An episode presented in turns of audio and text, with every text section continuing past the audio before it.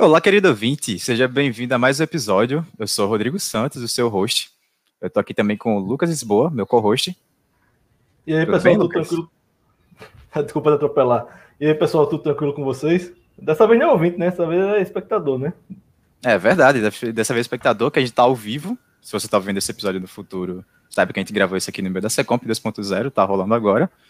E hoje, mais do que nunca, um Lacast especial pra caramba. Eu tô aqui com a Vivi com a Mila, as meninas de Peixe Babel. Tudo bem, meninas? Olá, tudo ótimo. As meninas aí que são, sem sombra de dúvidas, os maiores canais de computação uh, do YouTube. Tem diversos projetos, trabalharam com o Atlas recentemente nesse período da pandemia, tem projeto com, com robôs, tem é, séries sobre Covid, tem fazendo live o tempo todo aí, tem um podcast agora também. E é uma honra estar aqui com vocês hoje. Muito obrigado pela presença, sério mesmo. E... A gente agradece o convite, de verdade, porque a gente só divulga ciência no YouTube por causa da, das pessoas que a gente acredita que a gente pode, de alguma forma, ajudar, sabe? Tipo, mostrar que a estrada está aí aberta, venham também. Acho que é a mesma motivação de vocês, de mostrar que, assim, tem muita ciência no Brasil, tem muita coisa para mostrar, tem muita gente para influenciar, para falar assim, vem para a computação. Então, a gente fica feliz de receber esses convites. Obrigada demais, gente. Eu que agradeço. E bora lá para o primeiro bloco. A gente separou algumas, algumas perguntas. Lembrando também para vocês que estão assistindo agora, se quiserem mandar alguma pergunta, podem mandar no comentário que o Léo ele vai pegar no decorrer do, do, do episódio e vai jogar aqui para a gente e a gente faz, beleza? Uh, esse primeiro bloco a gente vai falar sobre as informações uh, sobre os participantes, em geral do Peixe Babel. E eu queria começar com uma pergunta para Camila, certo? Opa. Primeiramente. Uh, bom, Camila, você está fazendo um doutorado e a Fivi é professora da, da, da FMG. Na verdade, é uma pergunta para a Ju, desculpa. é, mas enfim, é, como é que vocês conciliam a atividade acadêmica formal e a divulgação científica feita no YouTube e no podcast? É, tanto com relação ao tempo e organização, quanto à questão da adaptação da linguagem utilizada nos ambientes, porque no acadêmico geralmente tem uma linguagem mais robusta, mais formal, e você tem que ter todo esse trabalho de traduzir para a comunidade, para o público. Como é que vocês lidam com isso? Olha. Uma ótima boa pergunta, primeira pergunta, né? É essa é a pergunta de um milhão de dólares, né? Que vale, vale mais que reais. Mais que, muito mais que reais. Questão assim de levar as duas coisas, é, o doutorado eu felizmente acabei, né? Então é menos um problema na minha vida, porque eu estava trabalhando fazendo doutorado ainda, né? E depois que eu entrei aqui no Peixe Babel. E sério, é o mesmo trabalho.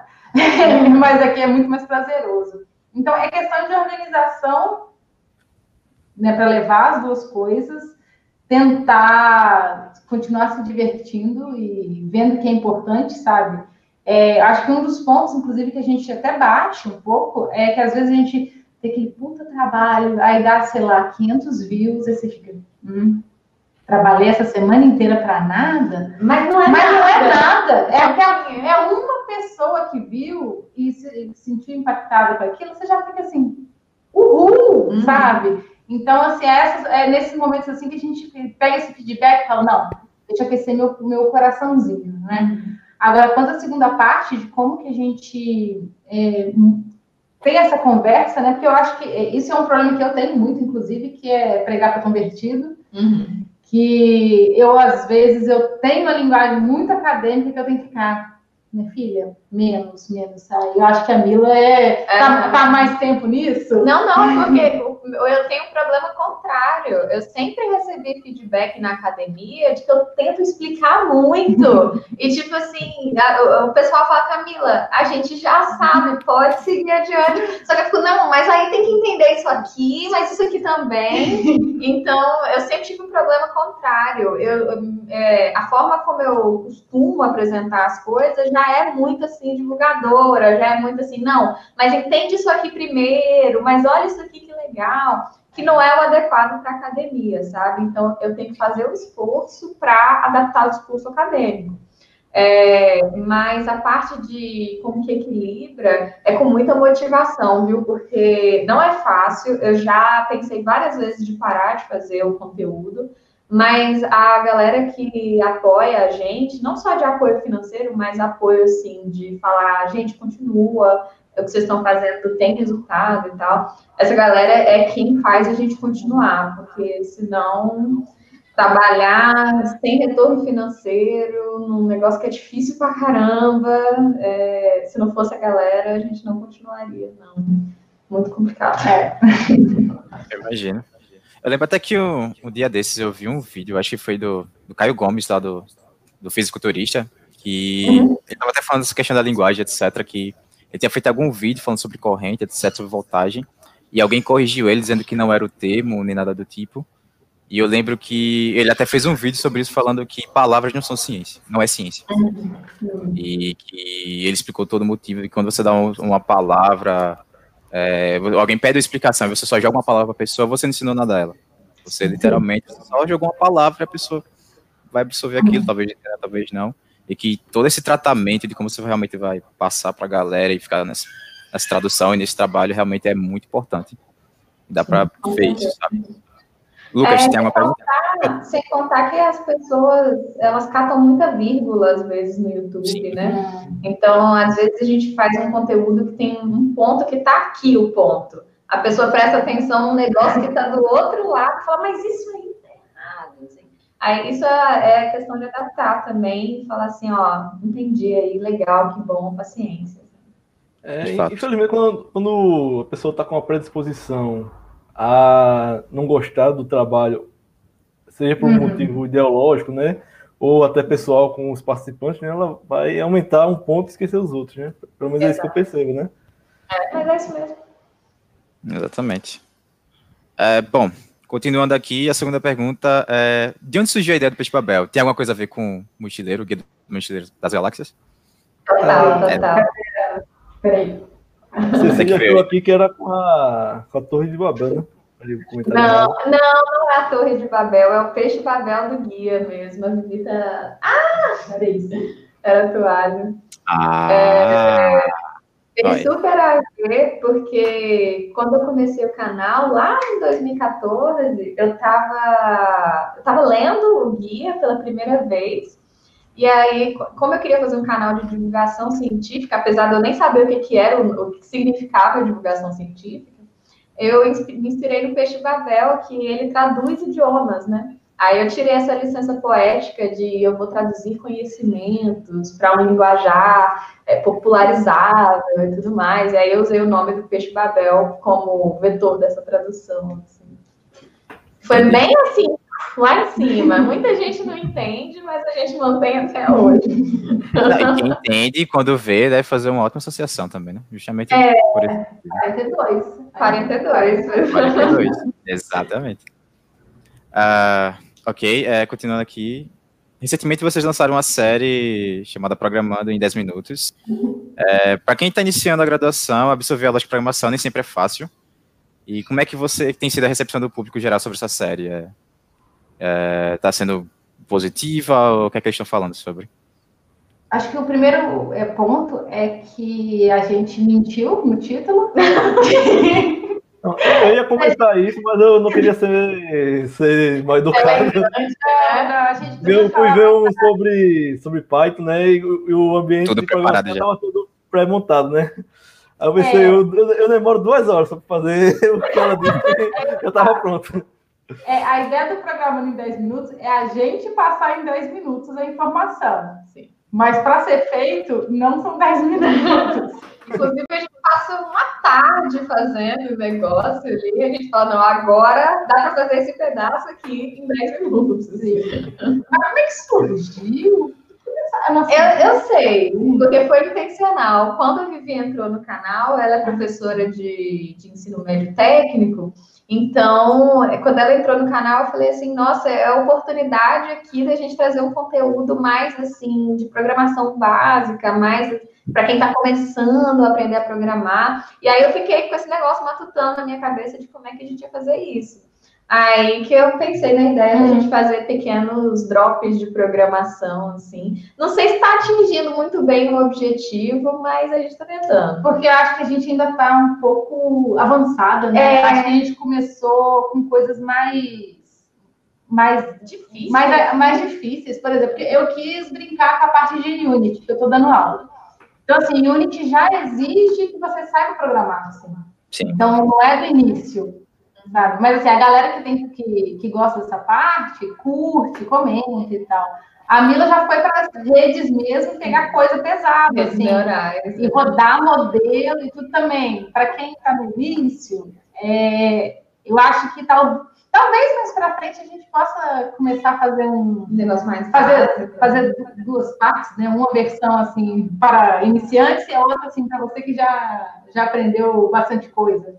É, porque a intenção é justamente motivar a galera e mostrar que programar é fácil. É esse o ponto, sabe? Mas eu, a gente empolga tanto com os negócios tão complicados que eu acho que talvez a gente tenha que dar um passinho para trás e fazer um negócio mais básico, mais introdutório, né?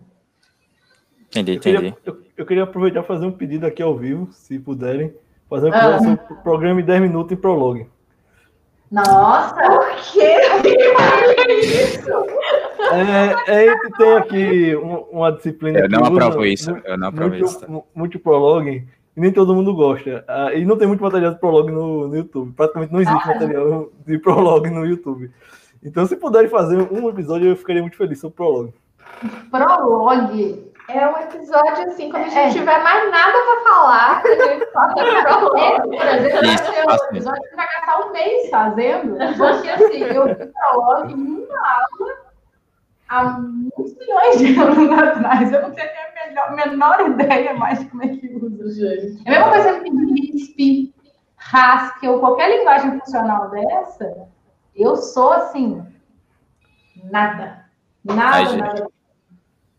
A gente vê Haskell aqui, é, dados, né, com, com o Márcio, Lucas. Com, é, a gente, é, é porque ele, ele gosta bastante da linguagem e ele gosta de mostrar alguns conceitos de estrutura de dados em Haskell também. Entendi. É, Não, bem. Ha, ha, é, em Haskell é rápido, e, rápido. e lógica em Prolog. Então, Isso. Um pouquinho pesado. Nossa, Não, mas sim. É. Majoritariamente, história de dados, a gente utiliza a linguagem C, inclusive o projeto final, que é para fazer um compactador de arquivo, é, é em C também. A gente fazer o, utiliza o Huffman em C. O Huffman, isso. Ah, não. Ah, legal. Clássico. Gosto, gosto também. Pronto. Aí, mas logo no início, o professor ele mostra o conceito da linguagem, ele passa uma prova lá que tem duas questõezinhas para você entender, mas coisa simples, vai entender o que é que o código está fazendo e falar lá. Uhum. Mas passam, mas assim, lógica, com a professora Roberta, ela realmente utiliza bastante Prolog, eu estudei com ela. Então, uhum. Eu não sei se ela está estudando lógica, inclusive, mas é, enfim. Assim, pessoalmente, eu acho que o problema do Prolog não é a linguagem, o problema é o compilador, que não é um compilador, né? É uma árvore sintática, né? Porque eu nunca vi nenhum que funcione direito. É porque não. você é o monitor da matéria, pô. Por isso tá falando isso. ele gostou, né? Ele gostou, Exatamente. né? Exatamente. Já ali no chat que ele tem problema, então. Eu acho que cada um tem seus gostos, né? Alguns não têm. Alguns têm os gostos um pouco que a gente, né? Talvez julgue, mas a gente só julga aqui, ó. Tá, gente? Exatamente. Só aqui, ó. Uh, ok. É, além dessa, quais outras séries de conteúdo vocês estão produzindo no momento, ou tem interesse em produzir? Nossa maior é o Beat de Prosa, que é o quadro onde a gente chama convidados, né? Então, o Beat de Prosa a gente direcionou bem para a diversidade, sabe? Para mostrar que na tecnologia não tem só homem hipster, que tem mulher, tem pessoas LGBT, então a gente sempre aproveita para falar de coisas que estão interessantes sobre tecnologia e convidar pessoas que não necessariamente atendem o estereótipo esperado, né, do profissional de computação. Então, assim, é um combo maravilhoso para a gente, porque a gente tem a oportunidade de chamar uma galera muito boa e falar dos assuntos que antigamente a gente falava sozinha, né, num blog. Então, a gente tinha muito esse formato do vlog antigamente, que foi migrando para coisas mais conversas, coisas mais construtivas, assim, conhecimento que se constrói durante a gravação, né? É, e esse quadro acabou que ficou bem rico, que a gente conseguiu, por exemplo, montar pequenas séries dentro Sim. dele, né? Então a gente conseguiu fazer uma série só sobre data science. A gente fez uma série só sobre carreira, explicando como é que é cada curso de, de, de graduação ou de tecnologia, sabe? Então, Isso assim, é uma dúvida grande para quem está chegando. Muito, exato. Inclusive, tem, tem um crescimento bem consistente esses vídeos, de como que é o curso de sistemas, de engenharia, de ciência da computação, porque todo final de ano, início de vestibular, uhum. o pessoal corre para assistir também. E até e uma e a gente aprendeu muita coisa também com assim. Por exemplo, eu, a, eu pelo menos eu não conhecia curso tecnólogo. Eu não sabia, eu não sabia que, que era Sim, é. comparável. É. Gente, que loucura, sabe? Sim. Então tem muita coisa que a gente vai aprendendo em cima disso. Então, foi uma série realmente que foi que está sendo, né? Que está sendo bem engrandecedora, assim, Sim. de todos os aspectos, assim, sociais e tecnológicos, eu diria, assim. Essa questão tecnológica, eu lembro até que já deu treta, porque eu já vi vaga de estágio, coisas assim, para gente superior, de médio técnico, e não tinha tecnólogo lá específico, e gente discutindo e etc. E essa questão até do curso é até importante, porque até eu que venho de, um, de uma escola técnica de informática que estava inserida assim no, dentro do meio, eu tinha essa dúvida, o que era uma engenharia de computação, o que é uma engenharia de software, o que é, que é uma Sim. ciência, sistema, análise de sistemas, tudo isso. Tinha bastante dúvida no início. Pois e é. eu consegui ensinar por, por, pesquisas minhas assim, e fui para ciência, mas, que era mais minha cara. Mas eu, eu, vejo bastante. Eu tenho amigos ainda do IFAL aqui de Alagoas que, que tem essa dúvida bastante, estão lá dentro, sabe? Uhum. O vídeo uh... favorito que o povo gosta, por, é, por, desculpa, por mais que a gente tenha tentado fazer uns vídeos bonitinhos, olha, isso aqui é ciência, isso aqui é sistemas, o vídeo favorito do pessoal sou eu e a Vivi, porque eu sou de sistemas e ela é de ciência, e a gente discutindo, tipo, nossas deficiências e tal, então acaba que o povo curte o, o vídeo mais orgânico mesmo, né? Tipo, é, pontos, pontos fortes, pontos fracos. É. Sim. Ó, aqui não tem tanta rixa, mas particularmente a maioria dos meus amigos são de engenharia da computação e eu sou da ciência. O que tem de, de farpa assim um com o outro. Nossa, tem. É, é sempre. É triste. Gente, tem mais sororidade. Pois é, inclusive o sistema de informação sofre muito bullying. É eu queria deixar aqui o meu, minha reclamação, entendeu? Não façam bullying com o pessoal de sistemas. Verdade. É, o, no nosso caso da UFAL é o curso de sistemas é EAD, né? Sim. É EAD, não tem o curso presencial de sistemas. Entendi. A gente nem entra em contato, mas tem. Mas tem sistemas no IFAL. Tem sistema no IFAL. Ah, presencial. Sim, sim. É. Ah, porque aqui estava em crise, né? Teve uma época que estava em crise que estava até cogitando fechar o curso de sistemas porque estava muito abaixo de alunos entrando. Isso. Ah. EAD. Foi. Gente. Pois é. Uh, Léo, tu tem uma pergunta do pessoal para mandar? Pronto. Aí, ó, falando em divulgação científica e babelismo, da criação Amém. neológica, vocês têm contato e, ou diálogo com, com divulgadores de outras áreas, tipo artes, letras? O tempo inteiro, o tempo inteiro. A gente tem principalmente a comunidade do Science Vlogs, que pode procurar o Science Vlogs Brasil, é uma comunidade de vlogs de ciência no YouTube. Então, tem muita galera das biológicas, é o que mais tem, uhum. mas também tem história, tem psicologia, tem a galera do português, e é, é sensacional toda vez que a gente precisa de, de, fazer um conteúdo que seja mais interdisciplinar.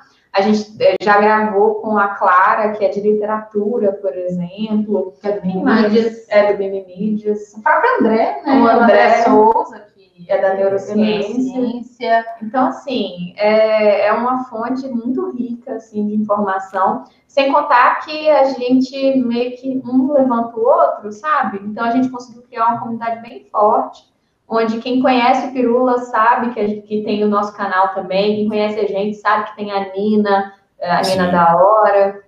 Então, a gente conseguiu criar uma comunidade bem sólida e eu acho que isso faz muito bem para a divulgação no Brasil.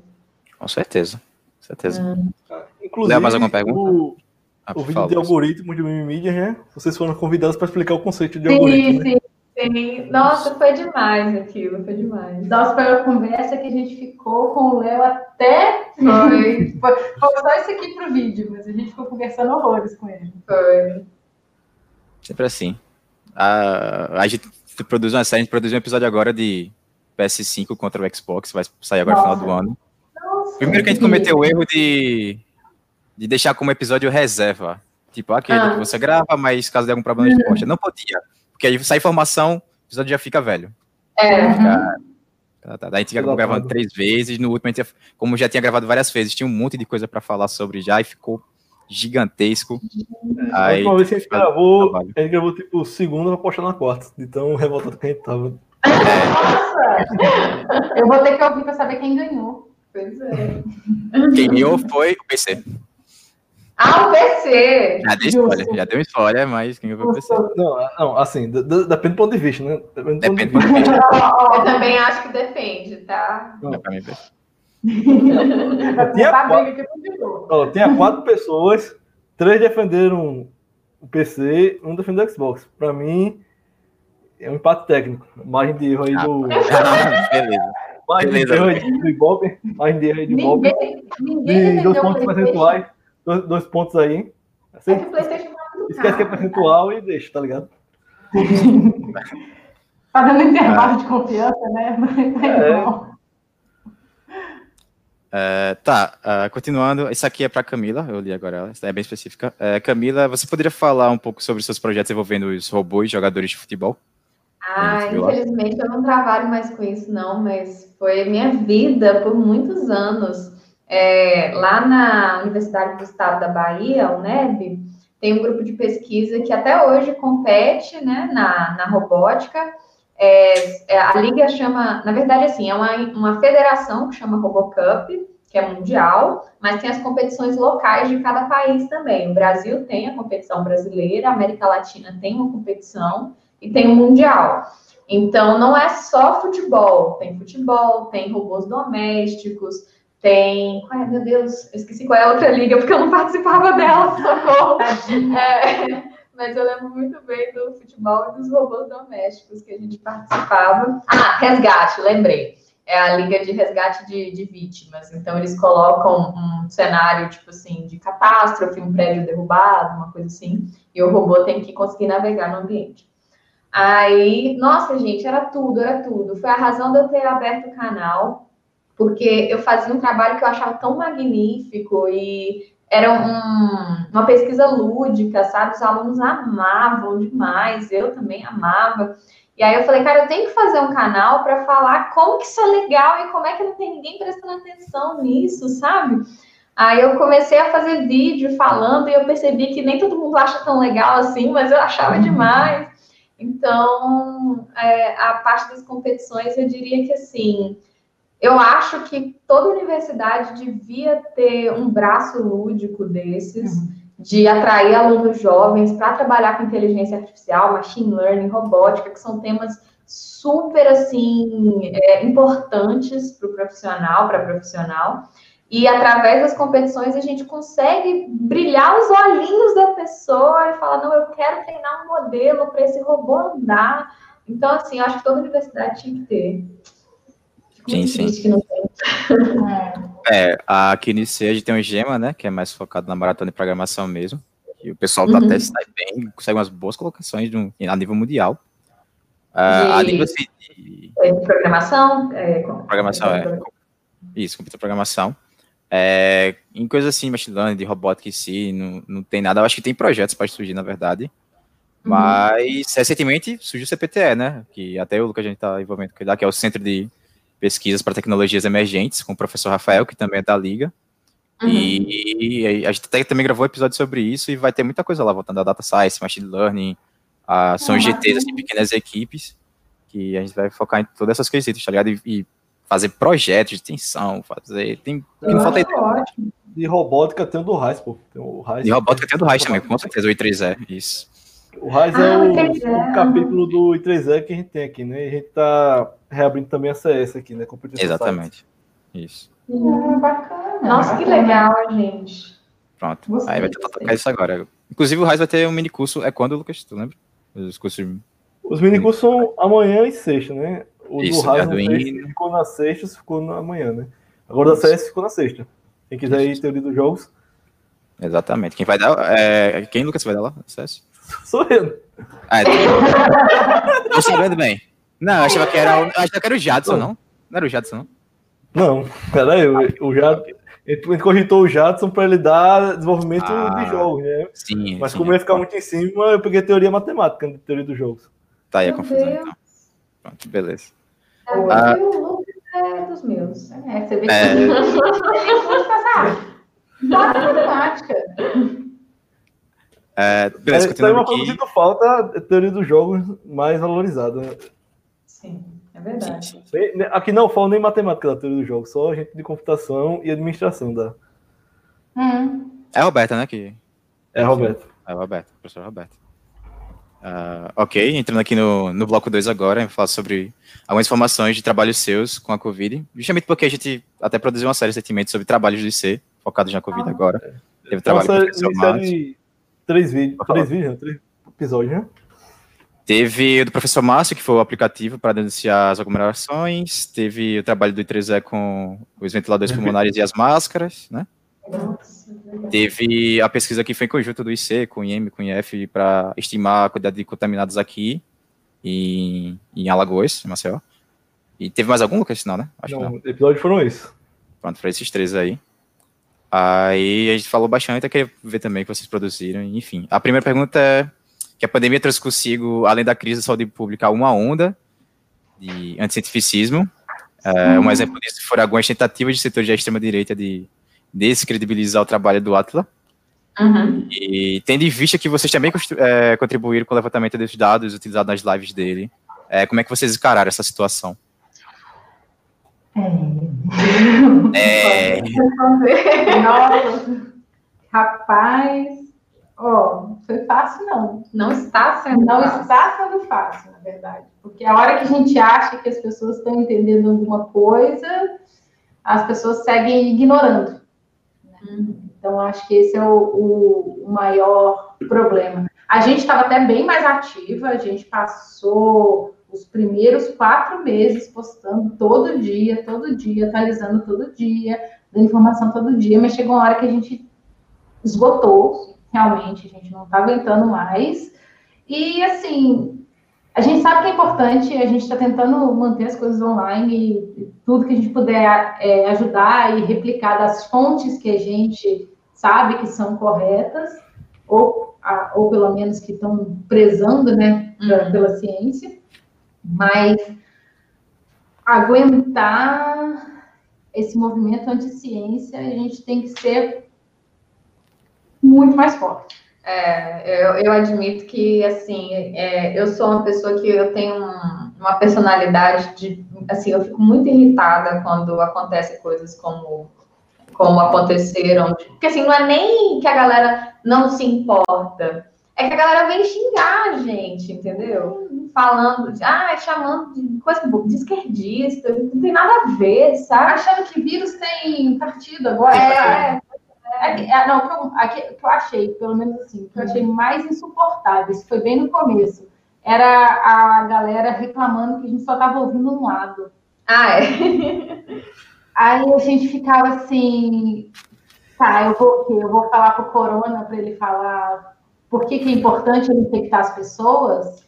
É, eu, fiquei bem chateada, assim, porque a gente tentava postar, a gente postava todo dia, era bom, porque, assim, o pessoal perguntava muito, então a gente ficou, não, vamos seguir postando pela galera que tá com dúvida, tal, a gente ficou respondendo mensagem. Aí chegou um ponto que a gente começou a receber é, um monte de gente falando assim: ah, você não viu que Fulano falou? Não, Fulano disse que já passou, Fulano fez um gráfico, Fulano não sei o quê. Por que você não se posiciona contra Fulano que tá falando isso? Aí eu comecei a ficar um pouco chateada com a galera que é claramente.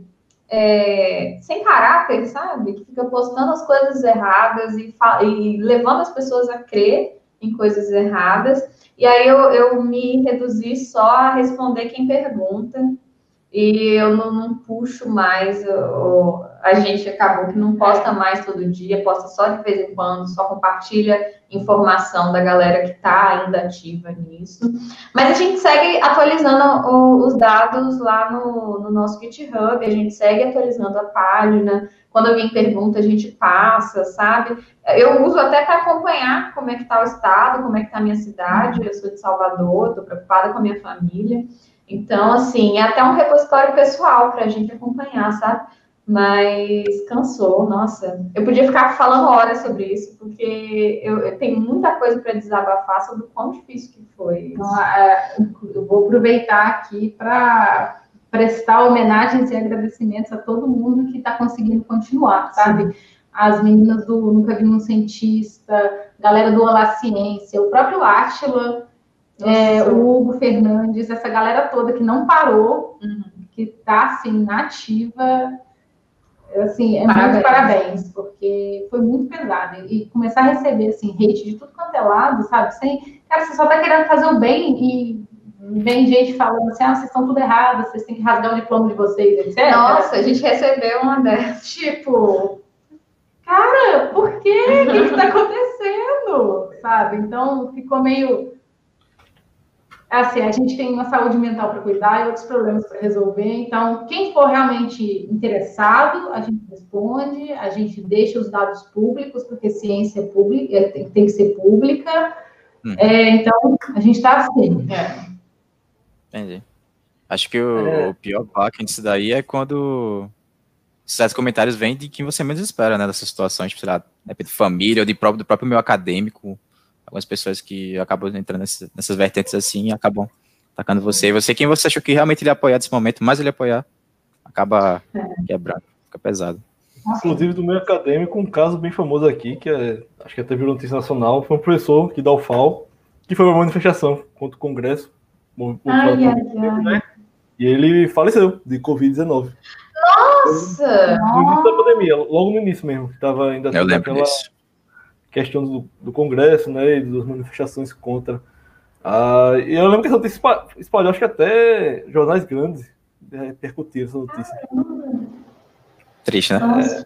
É, é triste. E é, eu queria aproveitar o espaço para falar um negócio que eu estava fazendo uma pesquisa justamente sobre disseminação de fake news da Covid-19, inclusive vai publicar, já publicou, né, mas vai defender o artigo agora na CSBC, na nova trilha que eles estão tendo de impactos sociais. E o nosso estudo foi é, da propagação de fake news motivada por líderes estatais.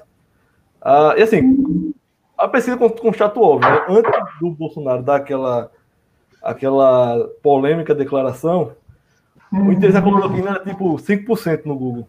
Uhum. No dia da declaração, atingiu 100% de pico. Sim. Ah, então a gente percebe claramente. A, deixar claro também que não é uma, uma, um estudo direcionado. A gente pegou cinco casos, se não me engano. Foi um, um chinês, um italiano, né?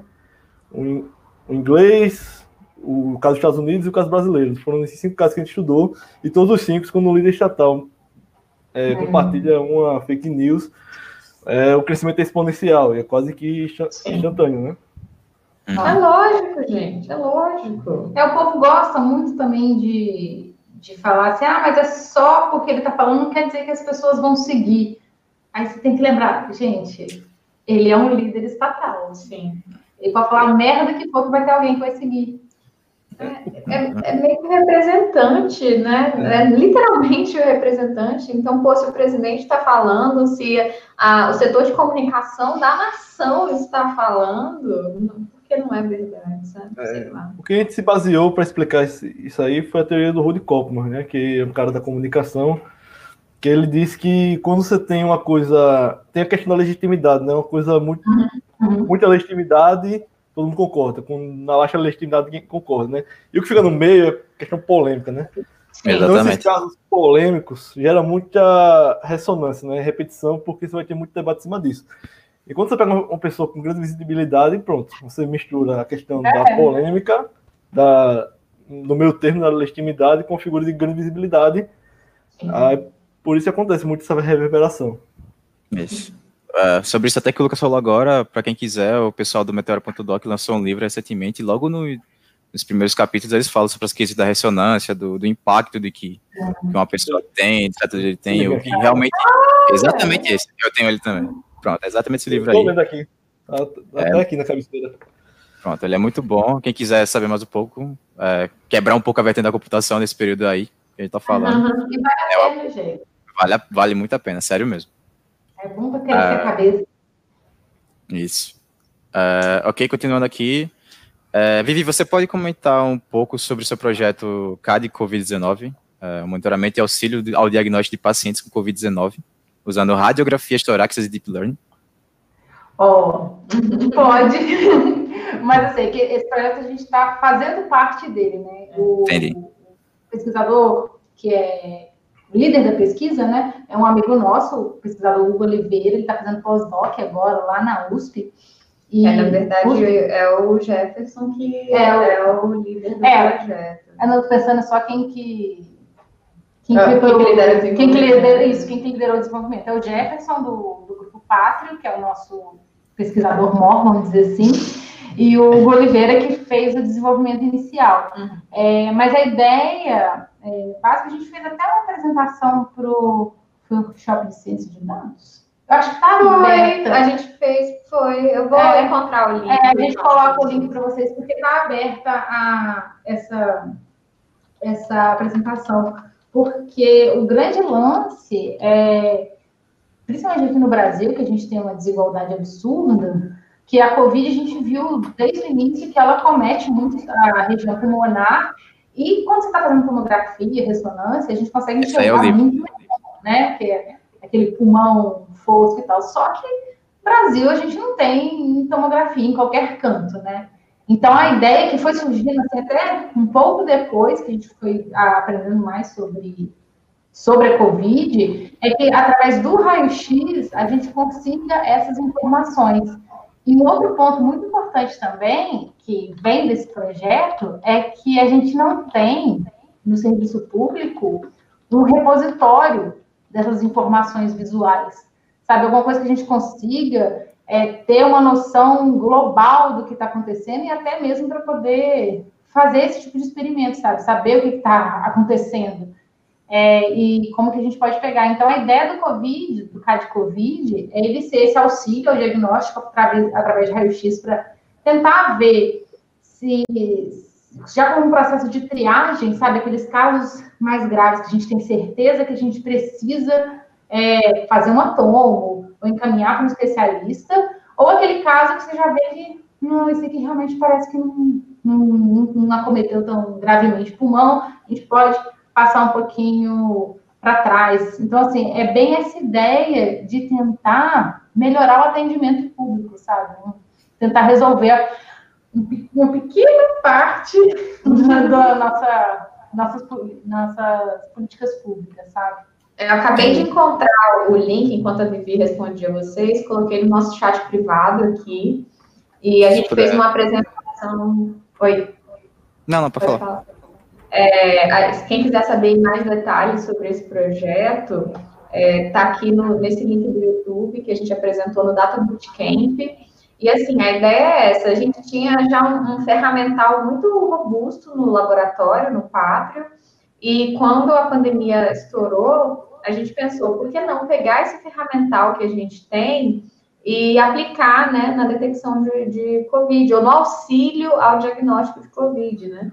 Então, a gente só fez, assim, basicamente redirecionar, re, re, ressignificar, todos aqueles, todos, todo aquele ferramental que a gente já tinha e nesse vídeo a gente explica direitinho as técnicas e o que, que a gente quer atingir com esse projeto.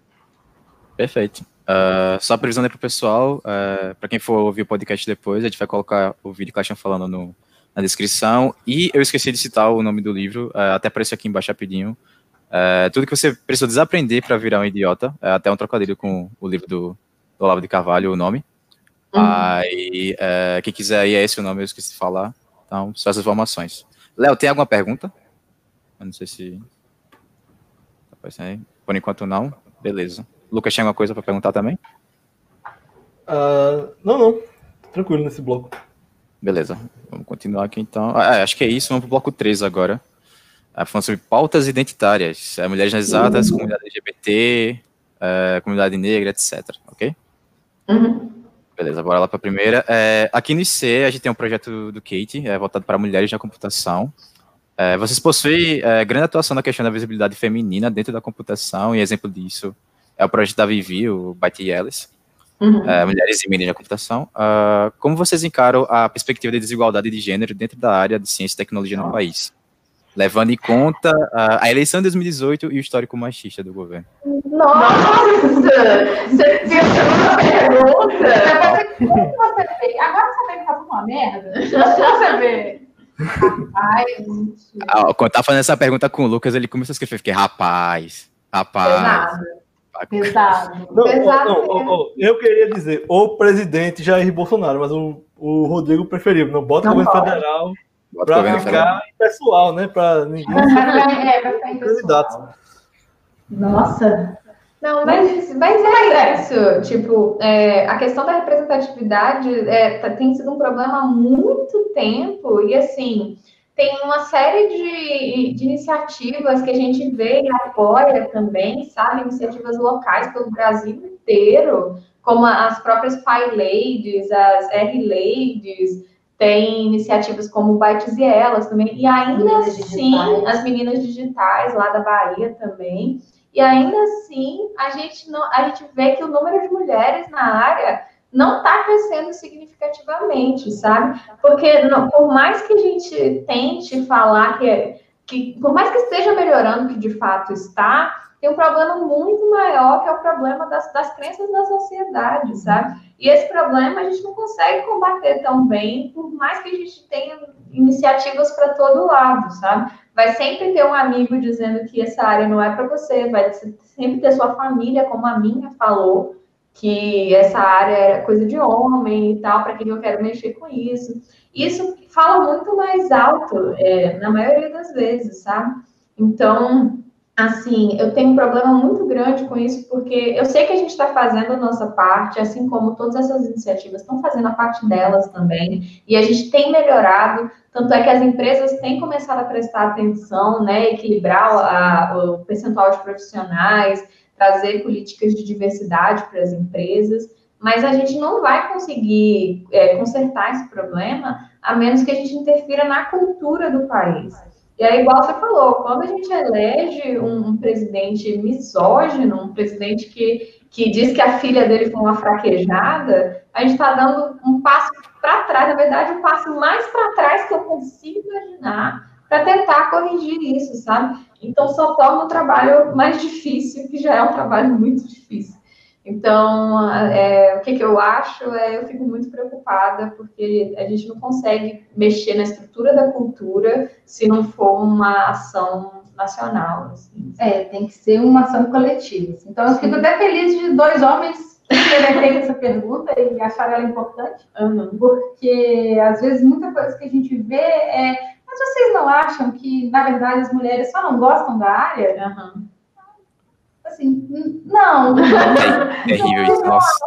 Não, porque se, se você desde seus três anos de idade só recebe boneca, coisinha cor-de-rosa, e, e, nada de lógica, nada eletrônico para você destruir e montar de novo, que se isso não é incentivado na menina desde cedo, quando que ela vai desenvolver o interesse, sabe? Uhum. Não é assim, do nada vem uma luz divina e fala assim, ah, você vai ser um cientista da computação. então, tem que ser da sociedade. E uma coisa que eu gosto muito de bater uma, é, na pauta é que a gente está aqui sendo um, um, casal homoafetivo, falando de representatividade, duas mulheres numa área, numa área extremamente é, masculina. Mas os homens que estão nessa área também têm que ajudar a gente. Uhum né? Eles, é o he for she, né? É. Quando o amiguinho do lado fala uma merda, você tem que dar um, né? Um, Exatamente. amigo. Não. Uhum. Ah, mas olha ali, ó, ali, ó, deu pro professor, só pode. Aí você fala, por quê? Você também? Uhum. É isso? Porque você tirou 10 também aí, sabe? Pois é. Às vezes tem que cair no mesmo nível e falar merda igual, mas, sabe, uhum. ajudar. Então, eu acho que é isso que a Mila falou mesmo, né? Temos que mudar a sociedade para que a gente veja é, isso sendo revertido, né? Uhum. Senão a gente vai ficar assim. E aí? Pois mulherada! Eu estou quase sequestrando minha sobrinha. Minha sobrinha está no auge do seu um ano de idade. E minha mãe é super assim, vomita rosa nela, sabe? Rosa, rosa. Então, eu tô quase sequestrando ela para dar um monte de brinquedo de lógica para ela, para ela virar cientista da computação muito melhor que a gente. É, a gente está tentando, né, esse processo, mas parece que, que não pode. Né? Parece, parece que, que é legal. Pode, parece que é legal sequestrar a criança. Sei como é. Essa pergunta é bastante significativa para a gente, porque até pouco tempo atrás a gente só tinha uma professora no IC toda. Isso. ela se aposentou, inclusive, agora. É, é, não, não, e ela que coordena o Kate, né? Ela que coordena o Kate. É, não, tinha três, tipo, tinha só ela, aí depois entraram mais duas. Ah, aí ela se aposentou e agora tem só mais duas, né? Uhum. É... E, tipo, além disso, a gente percebe quando a gente tá entrando, né, que é uma prevalência muito grande de, de um aula masculino, né? Na minha turma mesmo só tem três meninas. Se um abandonar o curso, que é o relativamente comum, infelizmente, não tem essa desistência feminina. Tem, e é muito por causa do ambiente. E aí eu uhum. penso, quando eu fiz a graduação 10 anos atrás, só tinha cinco meninas na minha turma. E na sua tem três. E na da Bibi tinha oito, sete. sete. E, a minha tem nove, eu acho. Olha! E a gente é, segue eu acho Nossa. E não só é. tem nove, como as pessoas ficam falando assim, e aí, quanto tempo você acha que vai durar? Aí, porra, não tem, não tem é. condição, entendeu? Falar, falar que a pessoa tem que ter resiliência, sendo que você é chutado todo santo dia, pô, difícil. Ah, é, falando nisso, o pessoal pediu aqui para avisar que o Kate vai estar participando agora da Secomp, eles vão ter uma roda da, das meninas da, da, atuação feminina, desmistificando a pesquisa acadêmica e o mercado de trabalho em tecnologia. Uh, é sexta, Léo? Pode confirmar quando é que vai ser? De manhã, né? Eu acho. É, enfim, é, pronto, é isso mesmo. Sexta de manhã vai estar acontecendo. É, além disso, tem. Eu queria falar um pouco também sobre isso daí. Eu lembro que quando eu cheguei no IC, eu não sei se já era uma cultura antiga, mas eu lembro quando eu cheguei no IC, é, o diretor acadêmico, que era a presidente, era uma menina, eu era vice-presidente, era Karen. E Ela era presidente na época. Era presidente, isso, na época. E eu lembro que eles tiveram uma conversa bem bacana, que, tipo, separaram os meninos da menina e botaram o vice-presidente para falar com a gente e falar, ó, não seja babaca, eu já vi coisa horrível aqui dentro acontecendo, tipo, menina passando, os caras olhando, fazendo comentários horríveis. Não sejam assim. E o que eu soube depois, tipo, é, eu sei que a partir também tem um grupo entre elas do, do IC mesmo, elas conversam, debatem. Tem um Kate agora que surgiu no ano passado. É, tem várias iniciativas, então eu fico realmente feliz é, estar crescendo. E além disso, até essa questão, questão da criação que você falou realmente é muito importante. Eu falo por isso porque eu tenho uma irmã de, de 7 anos e eu já vi até ela reproduzindo certas coisas sem querer, por exemplo. Uh, uns dois anos atrás eu furei a orelha, eu não tenho mais ela furada, mas eu lembro que eu furei a orelha. E assim que eu cheguei em casa, ela estranhou. E ela ficou olhando assim pra mim. E ela começou a perguntar, Rodrigo, mas brinco não é coisa de menino? Ou de menina? Aí eu, não, não, Vivi, não é assim. Eu comecei a explicar pra ela, etc. E, e eu tento também fazer bastante trabalho com ela, introduzindo na ciência. Eu fico explicando pra ela o que é o sistema solar, os planetas. É, que legal toda, toda esquisita, fica ajudando ela com matemática, com o próprio inglês que ela tá tentando aprender agora, acompanhar ela no curso. Isso é realmente muito importante, eu vejo como isso impacta nela, como eu tenho uma prima também que está crescendo, e aí os pais já tiveram, tiveram todo esse, esse cuidado, e ela está sendo, assim, um, um, ponto de destaque mesmo, é algo realmente muito positivo. Nossa, eu gosto bastante de ver acontecendo. É, Léo, tem pergunta? Hum, tem, tem uma pergunta. Eu vou entrar aqui só para só pra já que vocês estão falando da Kate, é que, e como eu tenho um, um bom tempo lá dentro do bloco, é, assim que eu entrei, a, o nosso diretório acadêmico era regido por uma menina chamada Vanessa.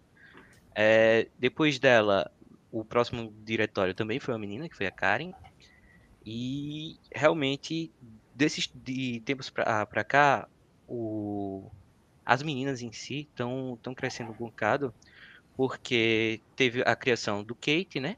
Que é esse grupo de extensão que só para as só meninas, que é elas é, investindo nisso, mostrando que é, a, as meninas lá do bloco têm tem palavra e são melhores até do que muita gente. É, e também na, na, na UFAL em si, que muitas meninas lá do bloco participam, tem as se eu não me engano, o nome do, do grupo é As Mulheres na, na Matemática. Mulheres exatas, na matemática. Nas exatas, exatas, Mulheres nas exatas, que é um grupo também que está crescendo muito lá na UFAL. E realmente é, é muito importante. Então, pessoal, amanhã vai ter a, a roda de, de conversa da, da Kate. Vai ser só as meninas conversando, meninas que já se formaram, que já estão fora do país, é uma convidada, se eu não me engano, é do Sul. E se puder, sexta, nove horas. É isso aí. Muito obrigado. É, e outra coisa, o Kate no primeiro ano dela só foram no ITA. Só foram bater lá para participar de umas palestras e coisas assim. Só no primeiro ano dela já conseguiram coisas assim. Estou fazendo um, um hackathon agora. Incríveis. Uh, sim, é, Léo, tem mais alguma coisa pra, de pergunta? Você jogar? Sim, um momento. Entrou aqui se querer ele. Pronto, jogo aí. É, aproveitando o bloco sobre representatividade, vocês pensam em fazer um beat de prosa com o canal Programação Dinâmica? Sim, a gente já entrevistou a Kizzy no Instagram. Entrevistou não, né? Foi uma conversa. Foi uma conversa. É. é, no Instagram, quando o governo federal tirou os dados da Covid do ar. Então, hum. a gente chamou ela para falar sobre a importância de transparência de dados, sobre a responsabilidade do governo federal com a transparência. E foi excelente. A Kizzy é incrível. Eu, eu tenho a sensação, quando eu falo de programação dinâmica, eu apago o Alisson completamente, sabe? Mas, mas é, é, um casal maravilhoso. É o segundo casal de computação mais legal, porque o primeiro é a gente. E, e, e a gente pensa, assim, de gravar com eles. É só eles terem tempo, porque eu chamei a Kizzy uma vez e ela estava ocupada, mas vamos lá que está sempre trabalhando. Que está sempre trabalhando. Perfeito. Mas perfeito. essa live do Instagram ainda está no Instagram, tá? É, quem quiser. Está no IGTV lá. É sobre. É uma das mais recentes, na verdade. Entendi. Bom, eu vou contar aqui, ok? Para a próxima pergunta. É, vocês têm bastante afinidade com temáticas LGBT, tanto em âmbito pessoal, tendo visto que vocês têm abertamente o um relacionamento aberto, homoafetivo, é, quanto na própria divulgação científica. É, tendo um, um, uma live sobre a temática. Acho que vocês produziram recentemente, não foi? Isso daí. Pronto. É, aqui no LaCast a gente realizou um episódio é, sobre como alguns alunos do bloco, é, membros da comunidade LGBT, se sentem durante a graduação. E uma reclamação é, bastante recorrente é que há uma certa pressão para que os alunos omitam, escondam a sexualidade e a identidade de gênero deles. É, como é que vocês com tal cenário? Já se depararam com situações semelhantes na trajetória? É, o que, é que vocês têm para falar sobre isso daí? Olha, eu tive um, um, uma experiência privilegiada nesse aspecto, porque desde o do trabalho no, no, na equipe de robótica da UNEB, a, a galera que eu andava era muito tranquila com isso. Mas eu até falei nessa live que a gente fez que quando eu estava começando a, a, me reconhecer como uma pessoa bissexual, eu tive muito problema, porque o restante do curso, que não era a galera que, que a gente andava, ficava falando que o pessoal, as meninas da robótica eram sapatão ou ainda não sabiam. Então, quando eu comecei a me entender como bissexual, eu, eu fiquei confusa, minha cabeça ficou confusa, me questionando se eu não estava é, cedendo aos comentários que as pessoas faziam, de porque eu era da robótica ou, ou eu era gay, eu não sabia. Mas é, isso foi terrível para mim, porque eu já tinha que encarar a minha família que não ia aceitar bem, e ainda com esses comentários na minha cabeça, falando, não, é só coisa da minha cabeça, não é de verdade e tudo mais. Então, assim, não ajudou nada o processo, mas eu entendo que é uma história muito privilegiada, porque eu sei que homens afeminados sofrem muito no curso. Eu sei que pessoa, a população T, né, de trans e travestis, é, não consegue nem se expressar na sociedade direito. Imagina num curso extremamente machista, extremamente misógino. Então, assim, a minha relação pessoal com essa questão é de privilégio, é uma posição de privilégio, mas a gente está cada vez mais tentando conhecer a galera que, que viveu experiências distintas, sabe? Para mostrar a verdadeira face, né? Do que, que é você ser LGBT na área. É, e muito assim, a gente sempre tentou né, trazer essa diversidade toda que tem na computação, e nem muito falando, sabe? Mas a gente recebeu um relato que foi tão foi tão impactante para gente, sabe? De, de um, uma pessoa que descobriu o nosso canal e ele ficou, essa pessoa ficou extremamente feliz de ver um canal, é, um casal homoafetivo de tecnologia falando abertamente sobre tudo e falando de tecnologia, que essa pessoa se sentiu à vontade para buscar a área de tecnologia, porque uhum. ela achava que não podia, porque ela não ia ser aceita por ser LGBT, que ela ia sempre sofrer, porque ela não ia ter, ver pessoas né, que representassem ela. E foi nessa pegada que a gente falou, quer saber? Vamos falar. Vamos fazer live. Vamos fazer live, vamos chamar pessoas para conversar com a gente. E, e, foi, e, a gente teve muita resposta de gente falando obrigada, uhum, sabe? Sim. Falando obrigada mesmo. Porque eu, eu passei umas coisas, mas eu também tenho uma posição de muito privilégio. Muito, né? Eu branca desse jeito, já, né? Já facilita muita coisa.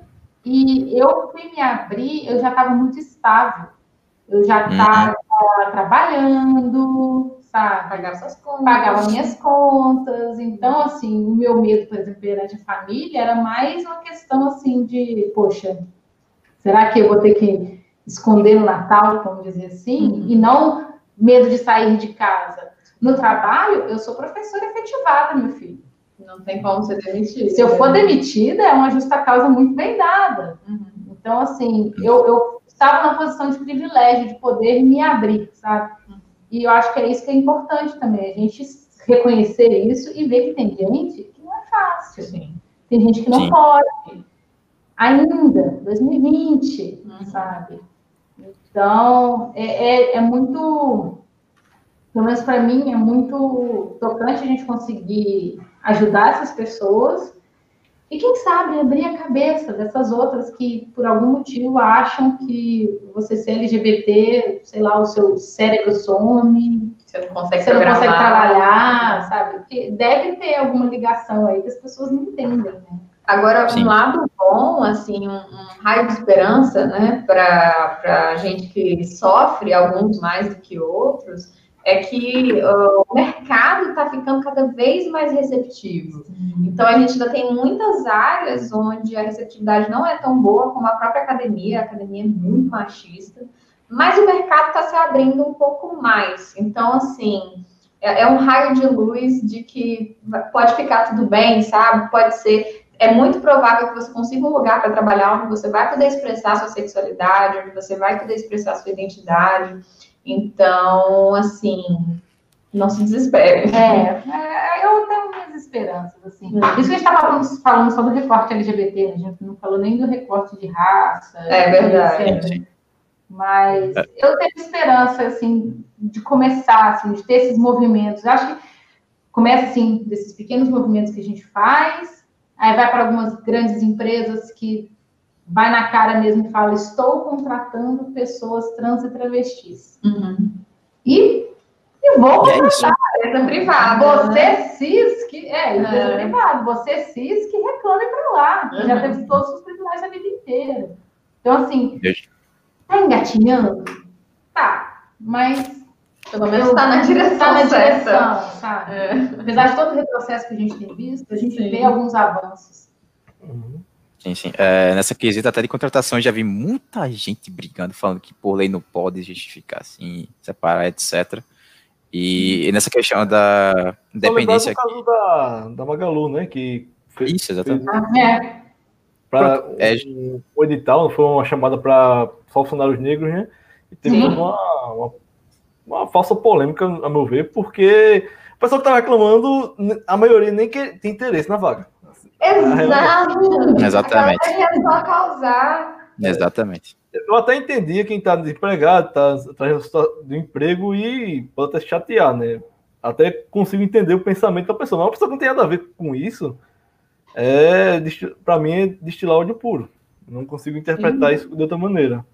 Sim, sim. Eu, eu lembro que eu tenho um, um primo, que eu descobri que ele era primo quando a gente começou a estudar juntos, por coincidência, que. É, exatamente. Que no segundo ano do ensino médio, ele, ele falou para mim que era bissexual e que ele não se abria para a família dele para ninguém, porque justamente pela. Ele não tem essa habilidade e os pais dele eram extremamente religiosos, extremamente, extremamente religiosos. Era algo assim uhum. extremamente complicado. E eu lembro que no, final de 2018 para 2019 ele já trabalhava, mas não era independente ainda. E ele foi contratado pela Magalu, pela Magazine Luiza, para trabalhar oh. lá no Luiza Labs. Virou pleno lá e conseguiu oh. essa estabilidade. E Sim. foi aí que ele se mudou para São Paulo, conseguiu todo esse negócio e conseguiu se abrir para os pais. Teve uma atividade meio negativa no início, foi pesado, mas está melhor hoje. Ele Ele falou até que eles estão mais tranquilos, estou aceitando mais, estou pensando em visitar ele depois de tudo isso. Nossa. E ele também falou, ele até já relatou umas coisas comigo da, do próprio Magazine Luiza apoiando, que teve, eles tinham um produto focado em casamentos, eu acho, que até deu uma treta no Twitter um dia desse que eles postaram no uh, um, um, casal uh, que estavam planejando o casamento delas e uh, quando entraram lá no site só tinha a opção noivo e noiva. Ah, as listas, né? É. Pronto. Aí elas fizeram um vídeo e, e, e a publicaram, criticando, etc. E, eu, e ele falou que a comoção dentro do, da Luiza Leves foi tanta que, tipo, a equipe do produto tava de férias e Nossa. que todo mundo na Magla se mobilizou para, tipo, em menos de duas horas, que gente que nunca nem tinha tocado no projeto conseguir resolver Conseguiu isso, conseguir reverter tudo e deram. Gente, é, sabe? Aí, foi, ele me contou isso ontem, inclusive, eu conversando com ele. Oh, foi, foi muito bom. Eu gostei muito de saber disso, sabe? Uhum. É, Léo tem uma pergunta? Deixa ele colocar aí. Ah, pronto. Quais são as suas maiores, uh, suas maiores referências dentro da computação, eu acho? Acho que não só da computação, né? Eu acho que isso. Computação, mas que... É. Difícil. É. Se quiser começar, que... se quiserem começar pela computação, né? Talvez seja mais fácil, né? E depois é, vai inclusive, mais, né? É porque no episódio também a gente falou um pouquinho sobre isso, que sobre representatividade e sobre figuras LGBTs, que todo mundo lembra, lembra tanto do Alan Turing, mas ah, ele ao mesmo tempo é uma figura tão distante da gente, sabe? Não tão distante assim, beleza, ele viveu no século passado, ainda assim é meio perto, mas ele não tá mais aqui. E nem gente nem quis. Ah, gente, né? Do, é, é, exato. Você ele não sabia do... Tem um contexto histórico para se inserir, né? Você não tá isso. vendo Alan Turing, sei lá, é, lutando vídeo... pela causa, essas coisas. Nesse momento, ele projetar como é que ele fazia naquela época, né? O pessoal Exatamente. dizia isso, que era meio distante, né? Precisava conjecturar. Diferente de outros casos, você tem uma coisa mais dia a dia, né? Que a pessoa acompanha, isso. né? E tem gente que nem sabia que o CEO da Apple é declaradamente é, homossexual ah, e que ele, ele, trabalha. Tem gente que nem sabia disso. Tá? Tem o famoso caso da, da, da mulher que virou. É, deixa eu conjecturar melhor. Da trans, mulher trans que, é, da IBM que fez o processo de resignação e foi demitida da IBM por conta disso, né? Gente! Foi, a gente também citou dela. Vou pegar aqui o nome dela.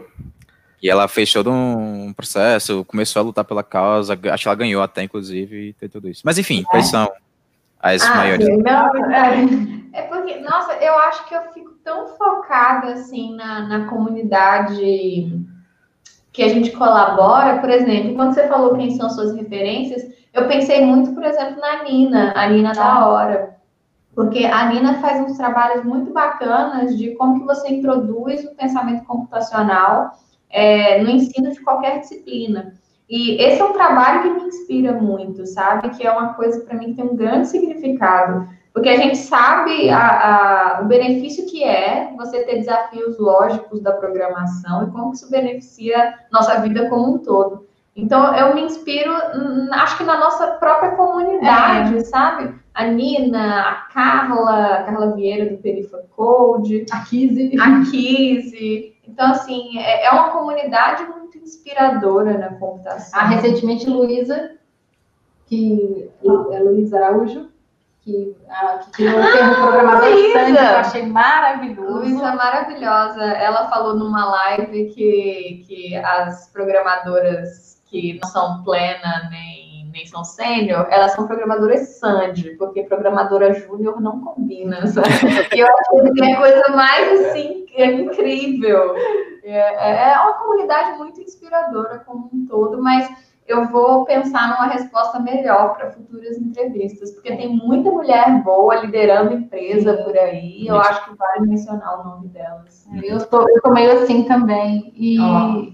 a Lincoln, é, Isso. só contextualizando, é, Lincoln, né, que nasceu homem, né, mas se identificou como mulher e fez o processo de resignação sexual, sendo que aí depois de se assumir publicamente como transexual, ela foi demitida da IBM, sendo que ela fez um, uma inovação muito grande para a época, que inclui a questão dos microprocessadores, né? Ela revolucionou a questão dos microprocessadores isso. dentro da IBM e ela foi demitida mesmo tendo feito isso.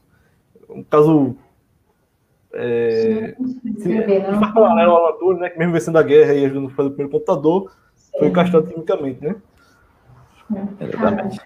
É, É, eu tô meio mila assim também, eu tô tentando lembrar nomes aqui, é, eu só lembro das pessoas que estão ao meu redor. É muito vacilo da nossa parte. É, eu vou, vou, vou, corrigir isso. Eu preciso muito corrigir isso, mas vou aproveitar e falar a Lucy, que é paleontóloga maravilhosa, adoro. Tá? Então eu também tenho a Clara Matheus, né, gente? A Clara é maravilhosa. Aliás, a galera do Mimimídias, né? O Pavos, o Léo, Clara Matheus, assim, esse povo é muito gente boa. E muito inspirador também. Então, assim, é, é, deixar a gente falar assim, o selo Science Blocks. Uh, Lucas, tinha uma pergunta para fazer agora? Bora fechar o bloco, né?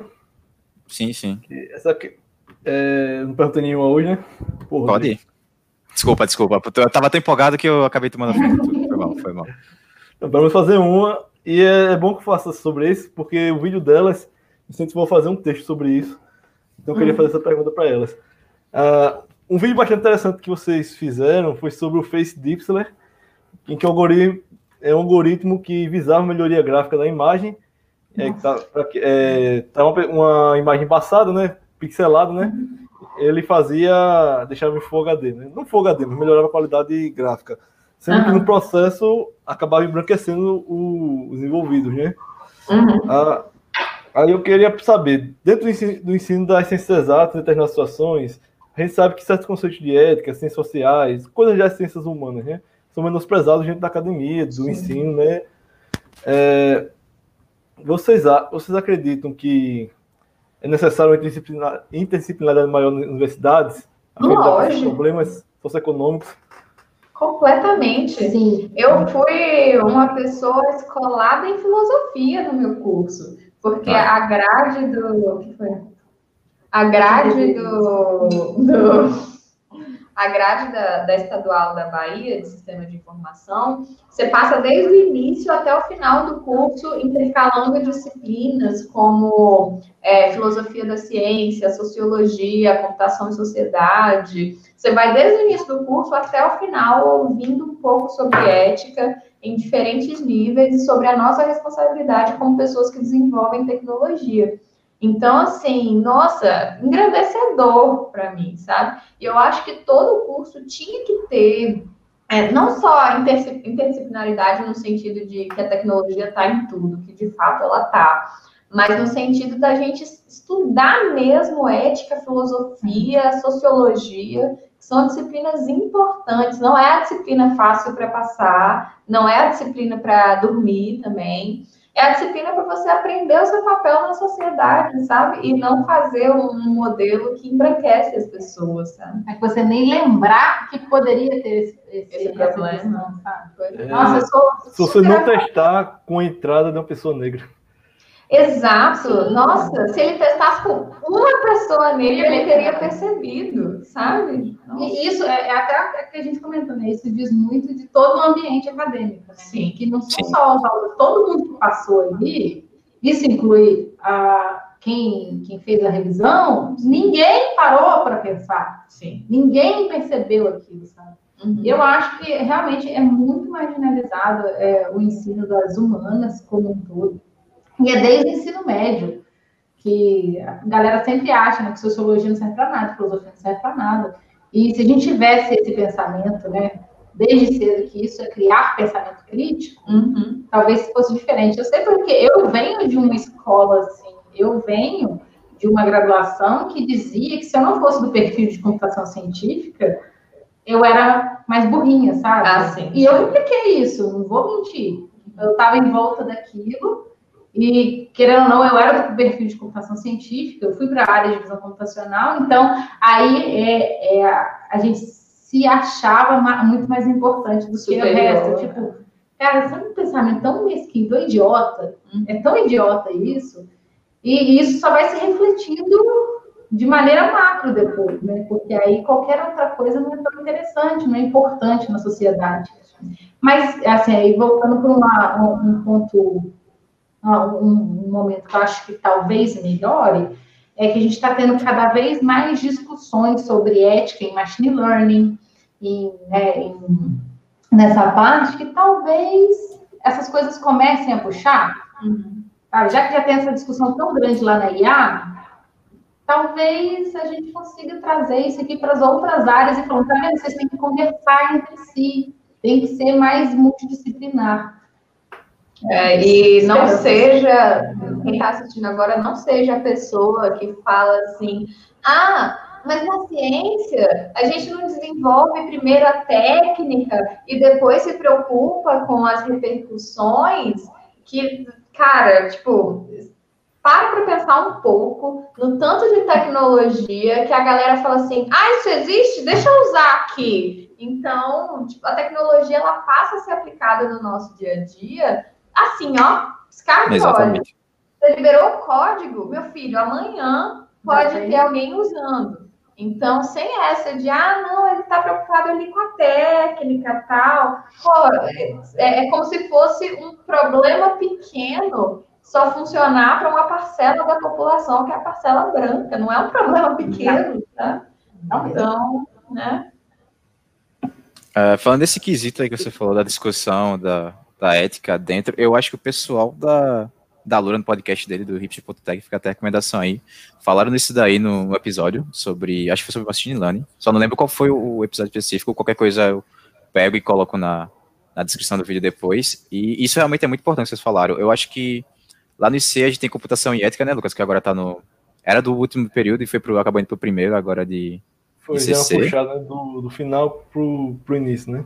Tá, tá causando, causando uma bagunça, porque um monte de gente querendo pagar ao mesmo tempo, que quer se formar. E foi saiu do último pro primeiro, e que é isso. Ah, aí tá realmente. Mas tem outras matérias, Lucas, focar nesse sentido. Porque eu Acho sei que, que o, SN e o IFAL. de direito.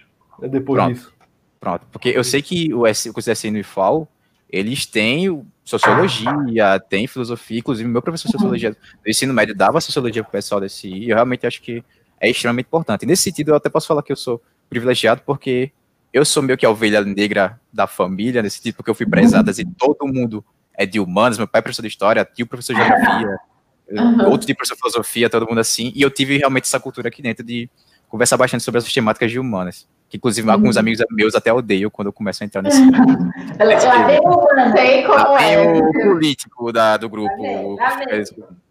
Mas realmente é muito importante, porque isso realmente você. O Lucas também tem muito disso, que eu já. Porque eu e o Lucas a gente já conhece, tipo, desde o quê? Do ensino médio, né, Lucas? Que o Lucas foi meu monitor de redação e a gente já, sei lá, se encontrou em, em manifestação aí, fica discutindo essas coisas direto. Mas é, realmente é muito importante e. E eu, eu queria realmente que o pessoal do, do, do ICE realmente pensasse mais nesse quesito, porque vai ser extremamente importante logo logo. O que eu já vi de possíveis algoritmos racistas, de gente, algoritmos que tentam prever prisões ou crimes e acabam ah, associando a, a, a, pessoas totalmente erradas, a outros bairros, bairros que não deveriam associar, e, enfim, uhum. É realmente é... muito perigoso, assim, falando. Eu acho que, infelizmente, as pessoas esquecem o principal da computação, que é criar uma tecnologia para ajudar as pessoas, né? Não criar uma tecnologia Exatamente. por ela mesma. Exatamente. É. Que a tecnologia nada mais é do que uma, uma abstração humana que se consegue materializar, né? Para uhum. facilitar uma atividade, né? Sim. Para possibilitar uma atividade. Ah, sendo que você, às vezes, acaba fazendo a tecnologia pela tecnologia. É, é interessante que você tenha uma, uma tecnologia por ela, né? Mas ela também tem que estar associada a um, né, uma resposta humana, né? É. Não só é, essa coisa mais técnica, né? É, eu, eu acho assim que não tem problema nenhum, porque eu sou essa pessoa que eu olho e falo assim, será que eu consigo automatizar isso? e é um instant desafio na minha cabeça que eu preciso fazer agora. Eu não vou conseguir viver se eu não automatizar o negócio, tá? Mas é, tem que ter sempre, pelo menos, algum espaço da sua cabeça lá processando que isso pode ter impacto na sociedade. No mínimo, no mínimo, faz o negócio lá, mas não libera, sabe? Tipo, isso é o mínimo que você tem que fazer, uhum. pensar. Sim.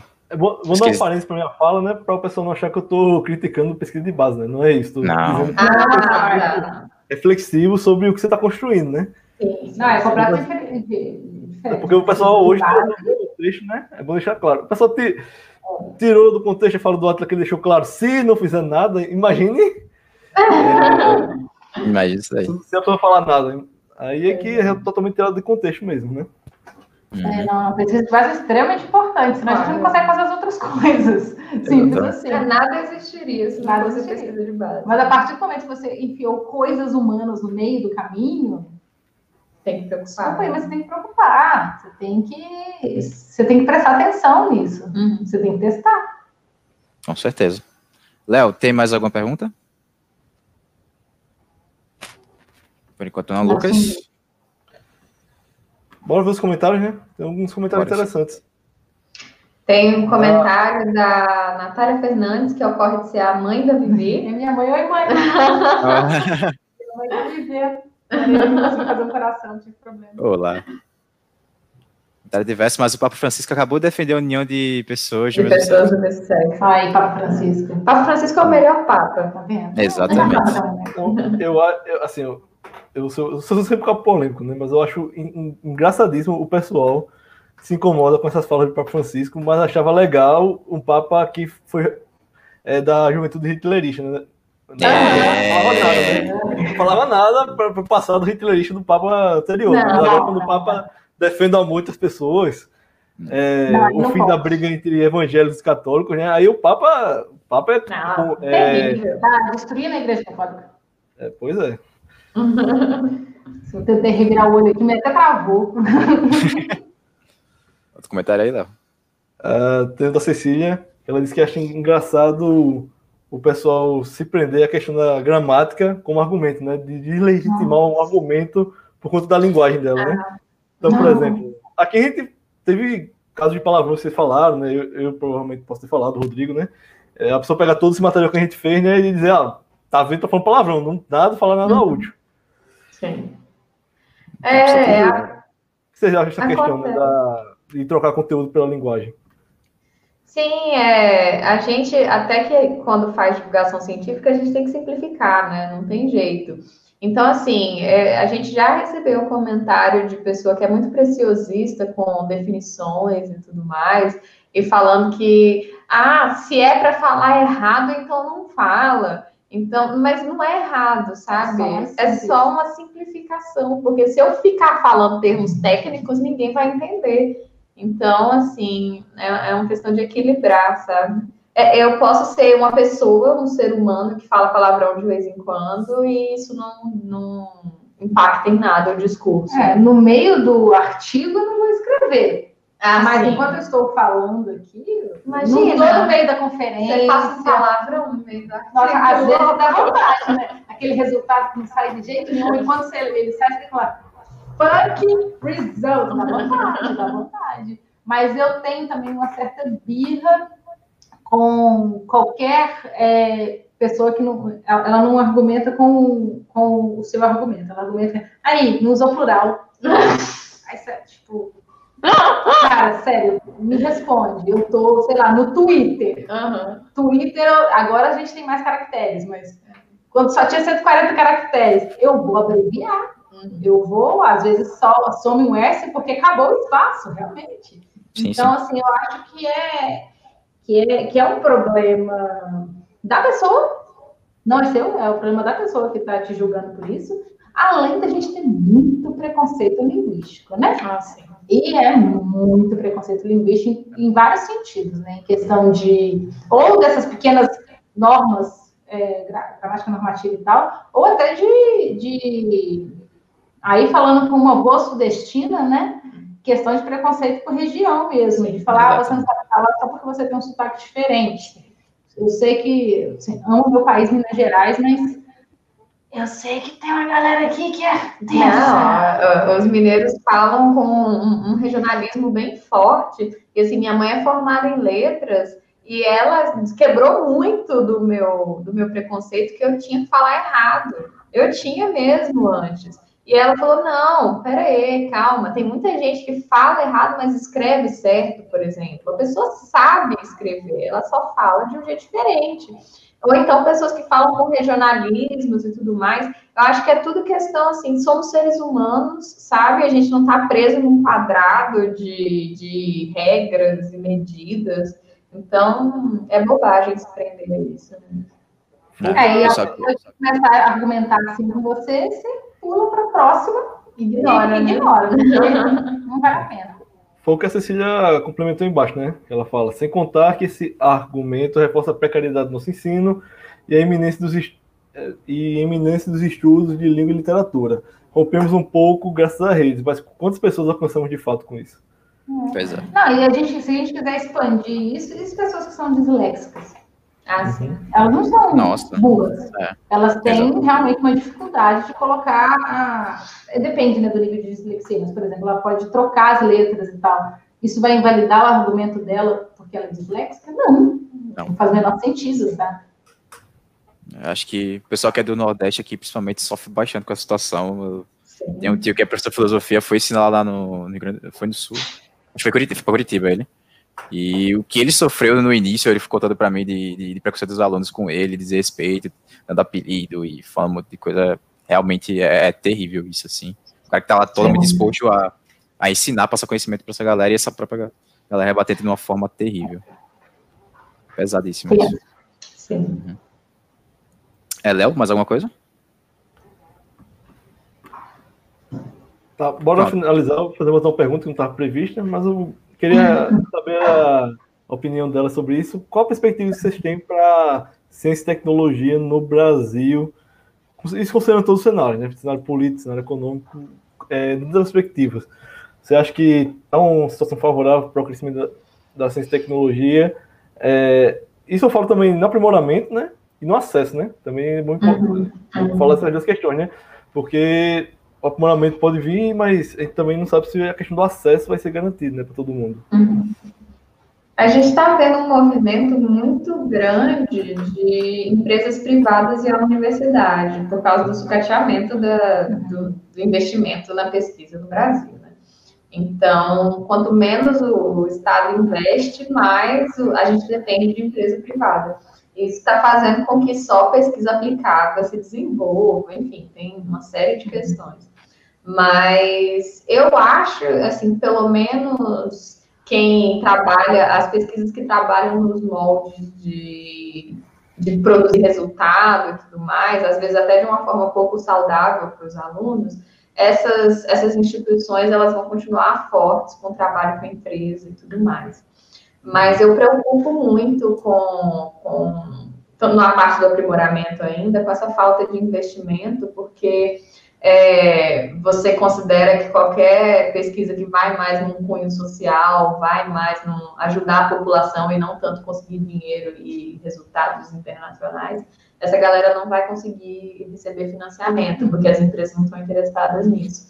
Então, eu preocupo com a direção que a gente vai seguir no aprimoramento Quanto ao acesso, é, eu, eu ainda acho que depende muito de investimento estatal também, pelo menos considerando os interesses das empresas no Brasil, né, que são só lucrar.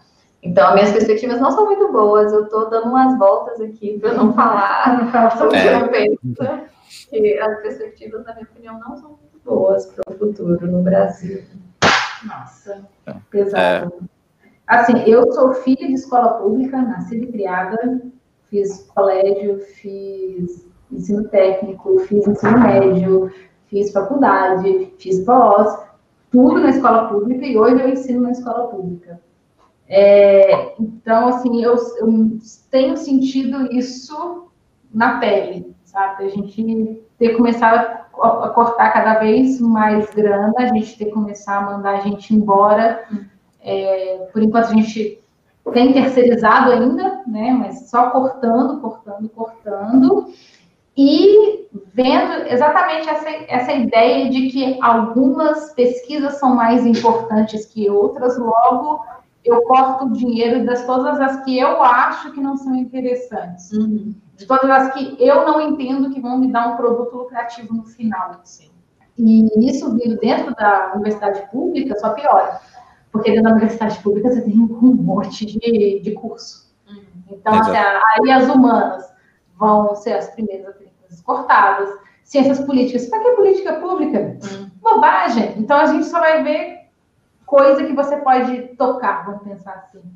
Então, assim, eu tenho visto muito corte, eu tenho um certo receio, receio pelo ensino público, se as coisas continuarem do jeito que estão, se, se a gente não levantar e falar salvem o SUS e salvem a universidade pública, Sim.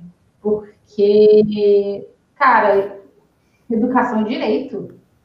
Você não pode mandar todo mundo estudar em escola particular achando que vai dar um, um voucher escola particular e pronto. Não, eu quero ver vocês colocarem uma escola particular no meio da favela de Ribeirão das Neves. Vai lá, meu amigo. Quero Exatamente. ver que vai querer colocar. Uhum. Então, assim, não, né? Aí o que, que acontece? Continua cortando dinheiro, o professor que tem que ir lá, justamente para o meio da favela, continua recebendo mal, recebendo mal ou, nem recebendo. ou nem recebendo. E, sabe? Então, assim, minhas perspectivas estão um pouco tristes também, mas eu acho que dá tempo de mudar. Nordeste, melhor país. Você deveria ter feito quando você V em 2018, sabe? Então, assim, a gente tem que se levantar e reclamar, sabe? A situação tá, tá desse jeito. Saiu esses dias que a aprovação do Bolsonaro em Salvador tá 16%. Eu quase peguei um avião e voltei, gente. É... pois é, nossa senhora. Exatamente. Mas a gente tenta, a gente tenta, sabe? Por exemplo, eu não, eu não, não tenho pretensão de largar o meu, meu emprego público porque está ficando mais difícil. Então, assim, a gente continua aqui na divulgação, a gente continua tentando, mas, assim, acho que a gente tem que continuar. É. Aí agora eu volto para a resiliência, né? Por mais que a gente chute, a gente seja chutado todo dia, a gente tem que ver se a gente continua firme. Uhum. Com certeza.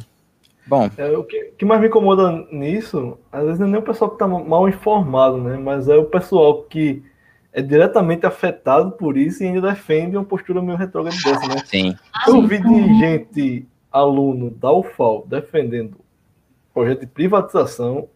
Hum. Meu, Nossa, assim, é, é, dá, um bug, dá um bug na cabeça. Uhum. É, é, por, é, a desinformação ela contribui muito para isso, sabe? A pessoa acha que vai ser mil maravilhas assim se privatizar e enfim.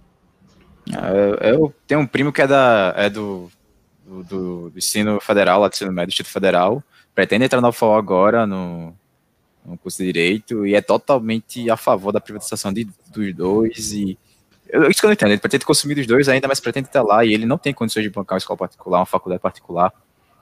É realmente uma contradição assim muito muito grande sabe? eu não consigo entender eu também não porque ele está dizendo então que ele não não tem direito eu não sei eu cortei certo contato com ele depois de 2018 por que será? Olha só que coisa. Que... acho que não precisa nem dizer quem votou né? Pois é. A gente tem muita coisa errada que tem que ser arrumada. Fato fato. Hum citações, a gente tem um monte de citação aí tudo cagada, mas isso não invalida.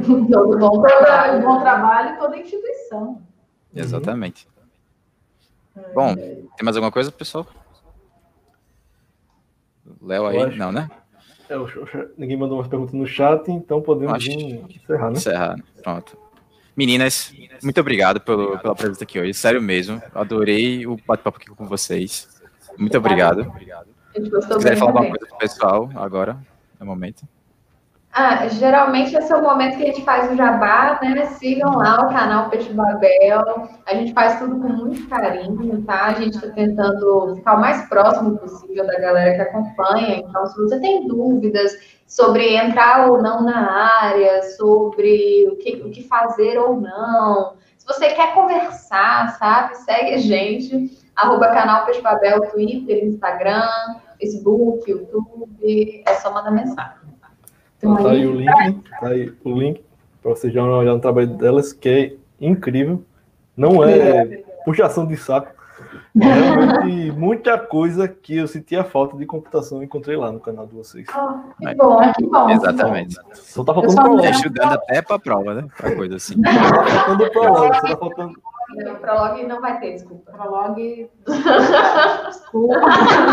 Fica triste assim. É, Lucas, valeu por estar aqui mais uma vez comigo hoje. Sério mesmo. Obrigado. Valeu, valeu a todo mundo aí. Obrigado às meninas por toparem o convite e por ajudarem nosso evento. A porra, ela... Obrigado, Léo. Meu outro co-host está aí no backstage também. Pô. Oh, eu, vou, eu vou dizer a professora Roberta É bom que você paga matéria com ela. Ei, as compiladores, né? É verdade. Para quem está ouvindo o podcast, escreveram aqui prologue não, prologue. Em, é, é, em revolta ao Lucas. Exatamente, na chave aqui. Uh, uh, sim, é agradecer né? por todo, todo mundo, né? Do, do evento, para a presença de vocês. Foi muito bacana mesmo, muito gratificante.